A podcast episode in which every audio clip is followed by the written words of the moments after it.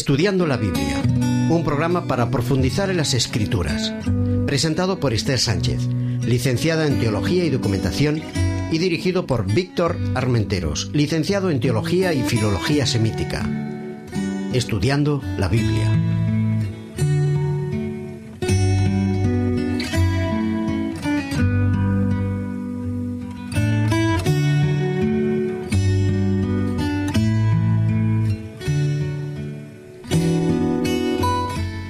Apreciados oyentes, estamos de nuevo con todos vosotros para el estudio de nuestra serie titulada Jesús visto por Marcos.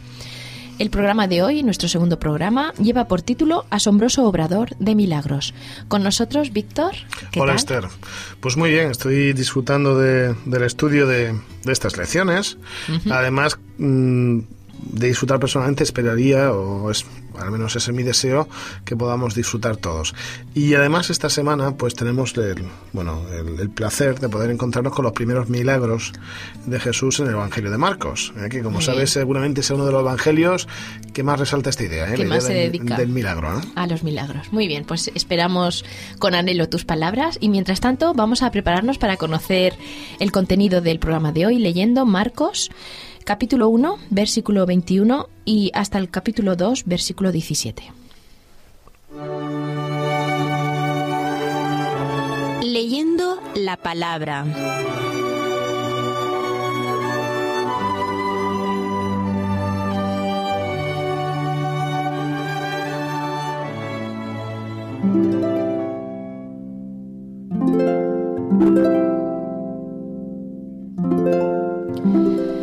Fueron a Capernaum y cuando llegó el sábado, Jesús entró en la sinagoga y empezó a enseñar.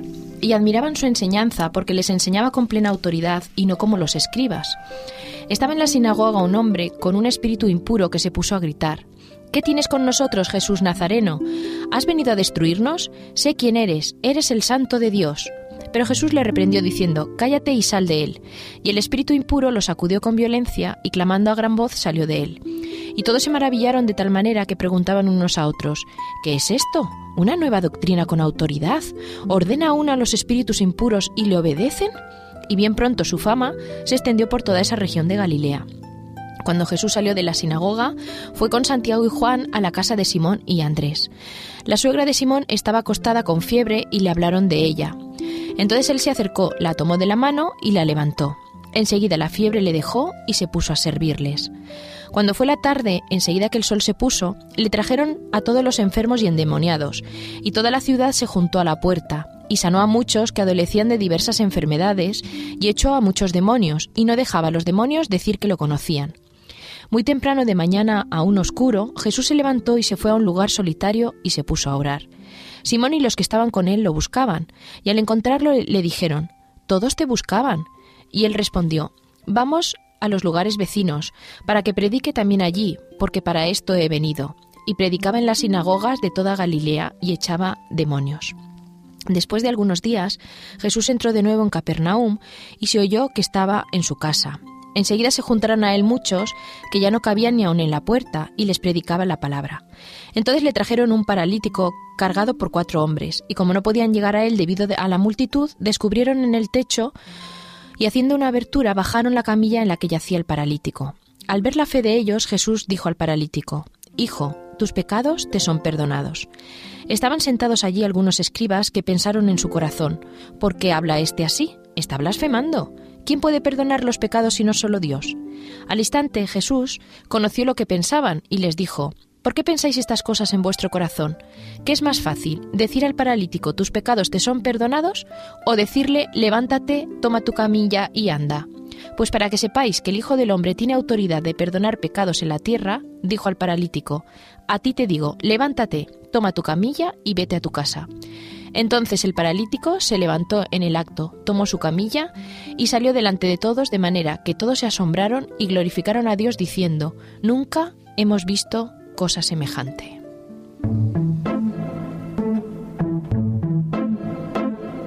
El secreto de las formas.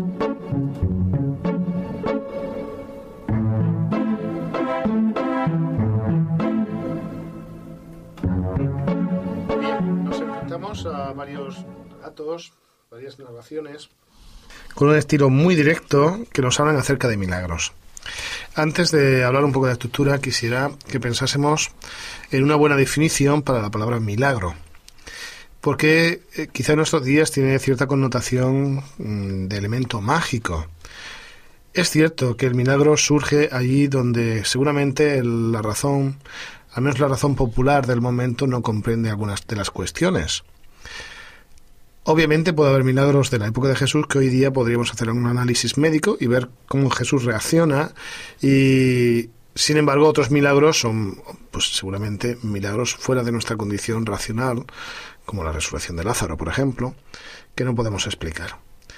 En muchas ocasiones el milagro en el mundo semita es, es considerado una señal, una muestra de que quien lo hace o es profeta de Dios, o es un hombre de Dios que está vinculado a él, o es el Mesías. De ahí que hablar de milagros, de fuerza, de poder. En un Evangelio de Marcos que está destinado a gente romana, gente acostumbrada a la batalla, a las estructuras, a la energía, sean relatos de intensidad. Yo te quisiera hacer una pregunta, Esther, ¿vale? Mm, tú has observado los telediarios, ¿eh? las noticias, depende de la hora que sean. ¿Cuáles serían algunas características de estructura que observas en, en las noticias que podemos ver en televisión o escuchar por la radio? Bueno, pues normalmente lo que hacen es un, como un encabezamiento o un sumario donde plantean las, las noticias más eh, las noticias principales que van a dar. Después hay un desarrollo Después hay secciones, ¿no? Eh, por lo menos aquí tenemos el deporte, el tiempo, y después terminan con, lo, con un sumario de todo de todas las noticias más importantes. Un resumen de lo más importante. Exacto. Seguramente si tuvieses que analizar una característica del lenguaje que se emplea, por ejemplo, en los encabezamientos o los sumarios, mm. ya sea al principio o al final, eh, ¿qué dirías? ¿Qué tipo de lenguaje Claro, tiene que ser algo muy, muy muy sencillo pero muy directo, muy sintético, ¿no? Es un mensaje muy conciso para que se entienda en pocas palabras la idea, ¿no? Tiene, tienen que sintetizar al máximo y además tiene que ser objetivo. Quien lo, quien lo expresa no debe, por su entonación, por su forma de dar la noticia, no tiene que dar idea de si está a favor o en contra o nada. Tiene que ser muy objetivo. Muy bien, pues entonces te voy a dar un ejemplo. Fíjate. He superado el versículo, sí, sí, sí. Fíjate, versículo 21 del primer capítulo. Fueron a Capernaum y cuando llegó el sábado, Jesús entró a la sinagoga y empezó a enseñar. Muy sintético, sí. ¿Vale? Llegan a Capernaum, elemento físico, ¿vale? Cuando llega el sábado, elemento temporal, entró a la sinagoga, elemento físico, empezó a enseñar. Hasta ahora casi podemos decir con la descripción, cuando dice empezó a enseñar, comienza el relato, ¿eh? Se convierte en una narración, es un relato. Interesante, ¿eh? Cuatro frases, cuatro ideas, estamos situados en ambiente. Ese es Marcos. ¿Vale? Es un mensaje directo, actual, sería la noticia en el telediario, ¿eh? Mm. Sería alguno de nuestros mejores locutores españoles diciendo esto es así, así y así. También porque tiene una mente, digamos, científica, ¿no? Entonces sí. Sí, más que científica, yo creo que él ha sido testigo de oh. muchas de las situaciones. Hay quien dice que una de las fuentes que influye en Marcos es Pedro, y tú imagínate a Pedro con lo visceral que, es. Pedro no es. Pedro no es Juan. Pedro no es Pablo. Claro, es un pescador que dice eh, peces, barco, coger red, comida, ¿no? Sí. Bueno, que luego estamos haciendo una, una exageración. El hombre luego tiene una epístola, la epístola de Pedro son preciosas, están muy bien escritas, ¿no?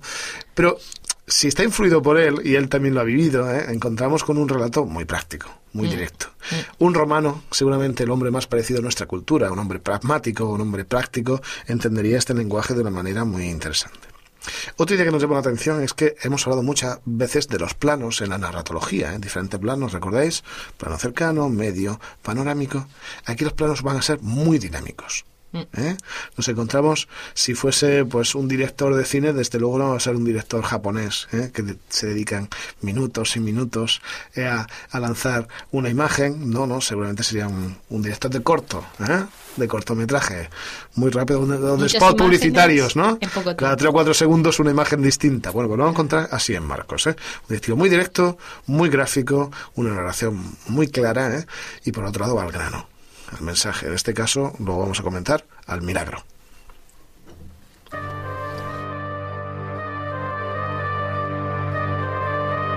El espíritu de la letra.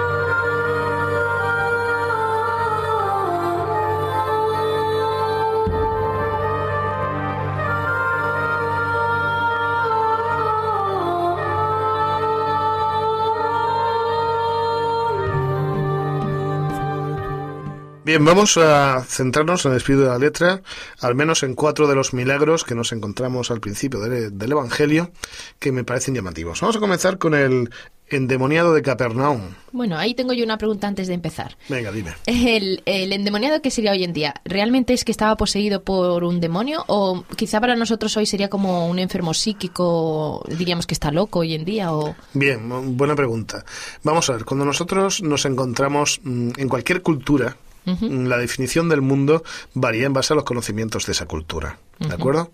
Obviamente nosotros encontramos relatos en, en, evangelios y en otras partes de la Biblia que a veces nos da la sensación de que más que una posesión, ¿de acuerdo? Un, elemento externo que posea a alguien, es una enfermedad psíquica, ¿no? Pues algún tipo de, de temblor, de, de reacciones, no sé, enfermedades, reacciones típicas de, enfermedades que afectan psíquicamente, ¿no?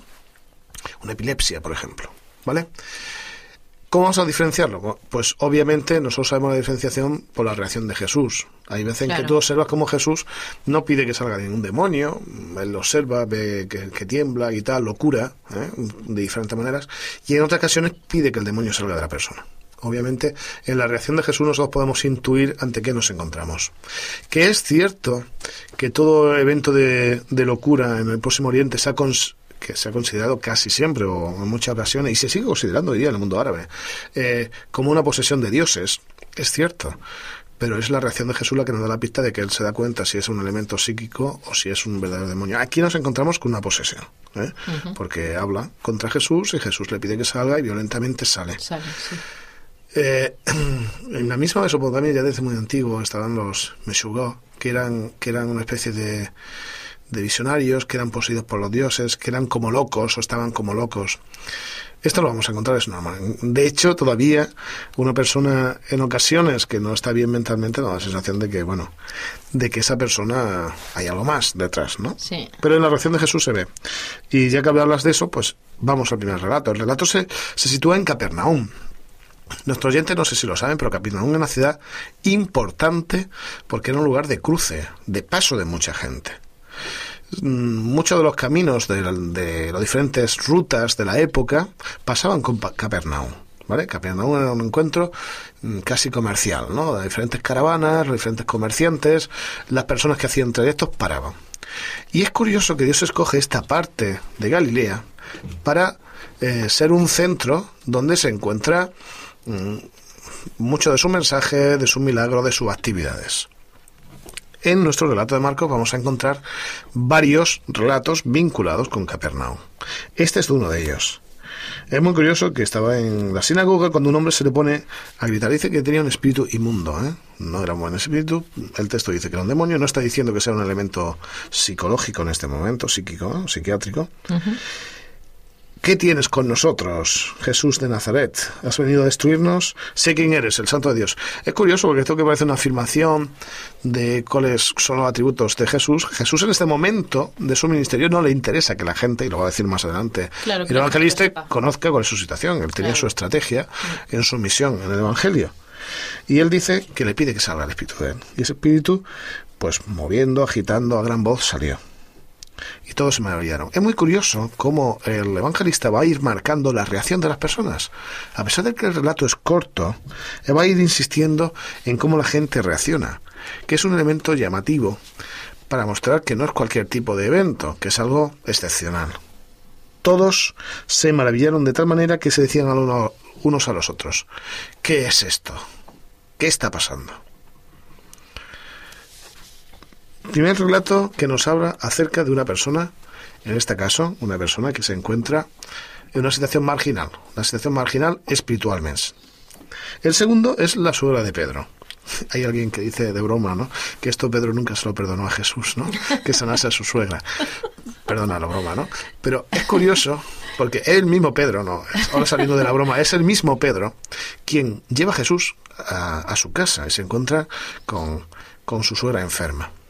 Pensad una cosa, si está marginado o tiene una marginación social, un endemoniado, una mujer por su condición, una mujer mayor, impedida, normalmente no, tenía una buena imagen o visión en las personas que, que había en su entorno. Eso es triste, es lamentable, en ocasiones pasa y sigue pasando hoy día. De ahí que cuando se encuentran con una mujer que no puede hacer nada, imaginaos la situación de esa mujer, ¿eh? tiene en su casa al maestro, alguien que está haciendo milagros por doquier y no puede atenderles, que es seguramente el mayor privilegio que podía tener una mujer de su época.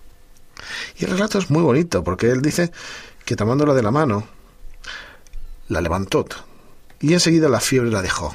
O sea, esa mujer se ve curada. Y termina y se puso a servirlas. Seguramente esto en nuestro entorno es un entorno más liberado socialmente, donde no encaja demasiado las actitudes machistas. No puede decir, bueno, ¿qué actitud más machista? No, es que en realidad esa mujer encuentra su sentido, se encuentra a gusto. ¿eh? ¿No se había observado alguna vez alguna persona mayor cuando está reunida la familia y pregunta, sobre todo la señora mayor, ¿yo qué puedo hacer? ¿Eh? ¿En qué puedo ayudar? Encuentra sentido a su existencia. Es muy bonito porque, igual que le da sentido a la existencia del endemoniado, en este caso Jesús, al permitir que le sirvan, está dándole sentido a esa mujer, a esa mujer mayor. Me llama mucho la atención a partir del versículo 40, cuando cura al leproso. Fijaos, otro elemento marginal. Eh, estos milagros son todos elementos marginales. Oye, ¿qué, relación tenían, perdona? Sí. ¿Qué relación tenían los leprosos con la gente? Eh, ¿Marginados totalmente? Ninguna, ninguna. De hecho, no son marginados, sino hay, hay autores que indican que un leproso tenía que llevar ciertas campanillas que tenían que ir sonando por donde pasaban para que ni siquiera se le acercase la gente. Ni siquiera su familia, nadie se acercaba. Eran muertos en vida es una muerte lenta, además. Fíjate, porque poco a poco iban perdiendo parte de la piel, ¿verdad? Es una enfermedad, sobre todo de la piel, iban, quedan eso aislados. Tú imaginas la situación, es muerte en vida. Imaginaba que al menos la familia los, los sostenía. Bueno, pues yo sé lo que opino. Yo creo que una cosa era la ley y otra cosa era el trato con la aplicación, Seguramente muchas personas se alejaban de ellos, muchas familias los abandonaban, pero también entiendo que tendría que haber gente con, con algo de, de cabeza que no lo dejaban ver claro. Sino, al menos aunque fuese mendigando, les darían algo para que pudiese subsistir, ¿no? Claro. Fíjate, cómo se acerca. Un leproso vino a él y de rodillas le rogó. Tú imagínate la escena, se te pone de rodillas. Seguramente le, le tomó del vestido. Si quieres, puedes limpiarme. Qué fuerte, ¿eh? O sea, qué fe por un lado, pero por otro lado, si quieres, puedes limpiarme. O sea, yo confío en ti. Solo depende de que tú quieras, Señor. O sea, no está en mi mano, está en lo tuyo. Me, parece precioso. Jesús se compadeció de él. Relato corto, pero intenso. Jesús se compadeció de él. Extendió su mano, lo tocó y le dijo, así lo quiero. Queda limpio. Mm, qué bonito. Es un texto que me parece brillante, por otro lado. ¿eh? qué pocas palabras es capaz de definir una situación, Marcos. ¿eh? Si quieres, puedes limpiarme. Así lo quiero. Tú pídeme lo que yo te lo doy. Es curioso porque nadie, ningún maestro de la, de la época, se hubiese acercado a un leproso. Mm. Era un marginado, como el endemoniado, como la mujer sin razón de ser. Sin embargo, Jesús dice, sí que quiero. Le pide eso sí, que no le diga a nadie que ha sido curado. ¿Vale? en este momento es muy interesante. No quiere que su ministerio todavía alcance dimensiones tan extraordinarias. Pero locura. Y el tercero, que me parece muy, muy interesante porque su, supera las expectativas, al menos pienso yo, las expectativas sociales de la época, es el del paralítico que es llevado. Imagínate Capernaum, después de estos milagros y de alguno más, estaría la ciudad alrededor de Jesús. A rebosar. A rebosar, pletórica, llena de gente. Dice que no podían pasar con la camilla y, lo suben por el techo. enseguida se juntaron a él muchos que ya no cabían ni aún en la puerta, ¿vale? Y les predicaba la palabra. Qué bonita la imagen, ¿eh? Tan llena, tan llena. ¿Sabes que las casas del Próximo Oriente, las casas de Israel de esa época, los techos normalmente eran pues había vigas de madera y tal, y se cubrían los techos, pues ya fuese con, como nuestro cañizo ¿eh? de la antigüedad. Y, y es curioso, ese techo se podía quitar. Cuando bajan a ese hombre paralítico, Jesús le dice que los pecados van a ser perdonados. Y la gente se enfada.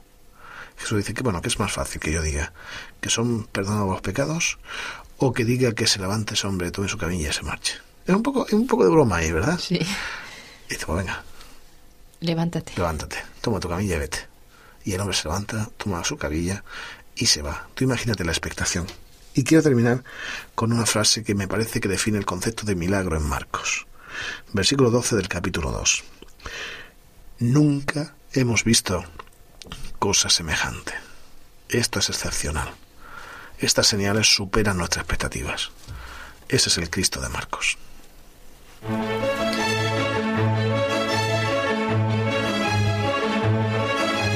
Otras miradas, otras lecturas.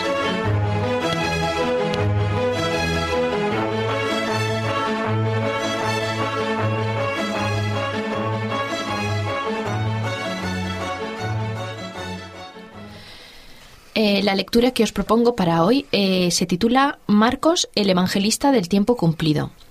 Este libro es el resultado de un simposio bíblico que se realizó, un simposio bíblico teológico que se realizó en Chile en el año 2000.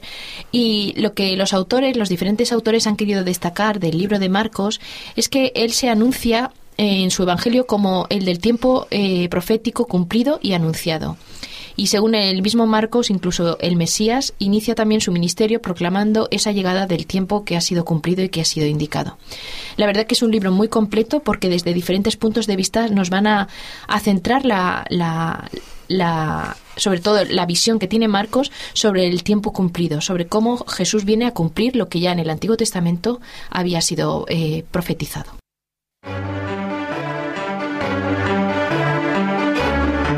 Viva voz.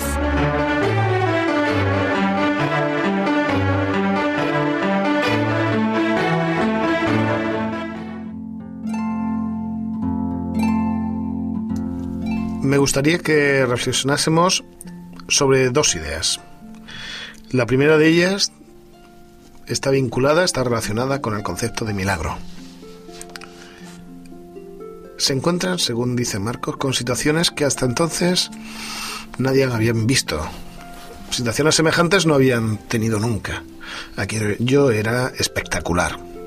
Era fantástico. Pero antes de que eso se produzca, de que el milagro sea efectivo y que el foráneo, el extraño, lo aprecie, nos encontramos con gente que se encuentra con Jesús, con necesidades y con fe. Un detalle, el leproso. El milagro se había producido mucho antes de que estuviese sanado. Es decir, bueno, ¿cómo es eso, Víctor? Sí. Confiar en Jesús, confiar en un hombre que tenía delante, en una enfermedad tan terrible, tan horrenda como era la, lepra en aquella época, y decir, Señor, si tú quieres, puedes salvarme, puedes sanarme. Ese, ese mensaje ya supera todo tipo de milagro físico, el de la confianza en Dios, en la confianza en Jesús, a mi manera de ver, es el mayor milagro que se puede producir en la vida. Esa confianza ciega que produce hechos asombrosos. Es cambiar la manera de ver las cosas. Y es curioso que esa fe que crece en nosotros, que se apoya en la esperanza esperanza y que tiene, pues esos visos de intentar que sea cumplida y crecida en cada momento, esa fe produce eventos fantásticos, en ocasiones no explicables, como algunos de estos, por parte de Jesús, y en otras ocasiones simplemente improbables y que por casualidad, y entended que entre comillas esa palabra, acaecen en nuestras vidas. Y yo he podido ver milagros en mi vida y la de la gente que me rodea. Seguramente algunas personas pensarían que no son milagros, porque ven razones lógicas en ellos, pero sí lo son, porque mi manera de ver, la fe que gestiona mi vida, así lo hace. Esa es una idea. Y la otra que me llama mucho la atención es el trato de Jesús con lo marginal, con la gente que está abandonada por los demás, a quien nadie le hace caso. Es mucho más fácil, claro, eh, hacer una gestión médica a un gran futbolista, a un actor famoso, que a un indigente, a alguien abandonado. Ese concepto de solidaridad que se acerca al más pobre que lo, hace salir de sus barreras y darle una nueva expectativa, me fascina de Jesús. Y el Jesús de Marcos comienza así. ¿Sabéis? Seguramente hubiese sido mucho más llamativo para un romano que leía este Evangelio el haberlo hablado de milagros eh, a otros niveles. ¿Cómo puede ser que estamos hablando de un leproso, de un paralítico que seguramente había tenido una vida disoluta y tenía muchos pecados o los había tenido, o un endemoniado? Una mujer. Jesús va más allá de los límites sociales. libera a las personas que están en los márgenes, en los límites de la sociedad, de nuestro mundo, y los hace eso. Primero personas, y después cuida y realiza milagros por eventos que son para nosotros en muchas ocasiones muy importantes, pero para él son secundarios. Esa es la base del milagro.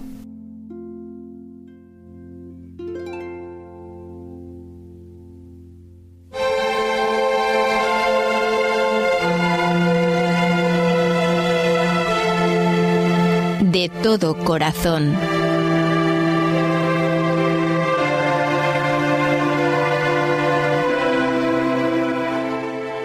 De todo corazón, nos vamos a despedir hoy de ti dejándote una música especial, titulada Jesús y el Paralítico, y está interpretada por mensajeros.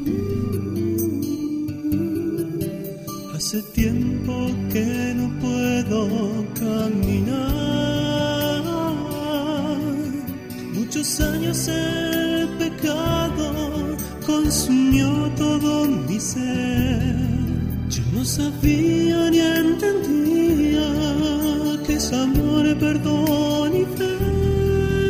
No podía caminar hacia la paz. Perdí al buen maestro, encontré al buen maestro cuando hizo tierna voz llamando. Fui a él. Fui a él nunca más sintió el dolor de antes, desde el día en que mi ser a él clamó. Oh, sálvame, oh maestro, dame amor y fe.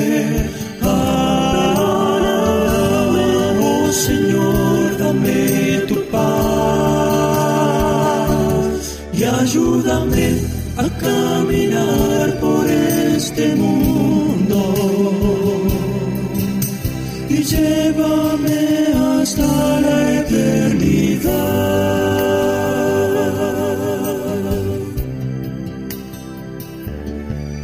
Hoy quisiera que te entregues al Hoy quisiera que te entregues al el milagro de mi vida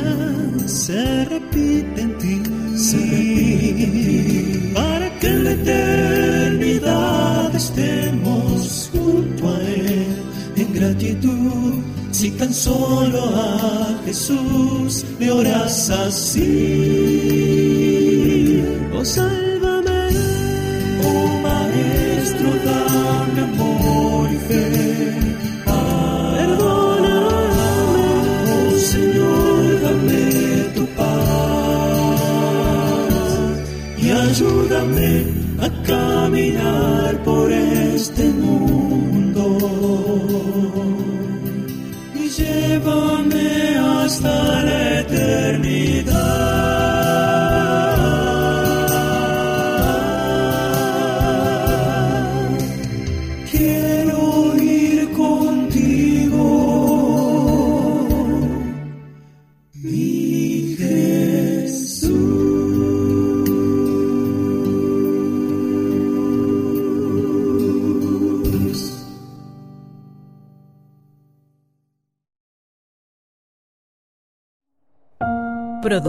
Por hopmedia.es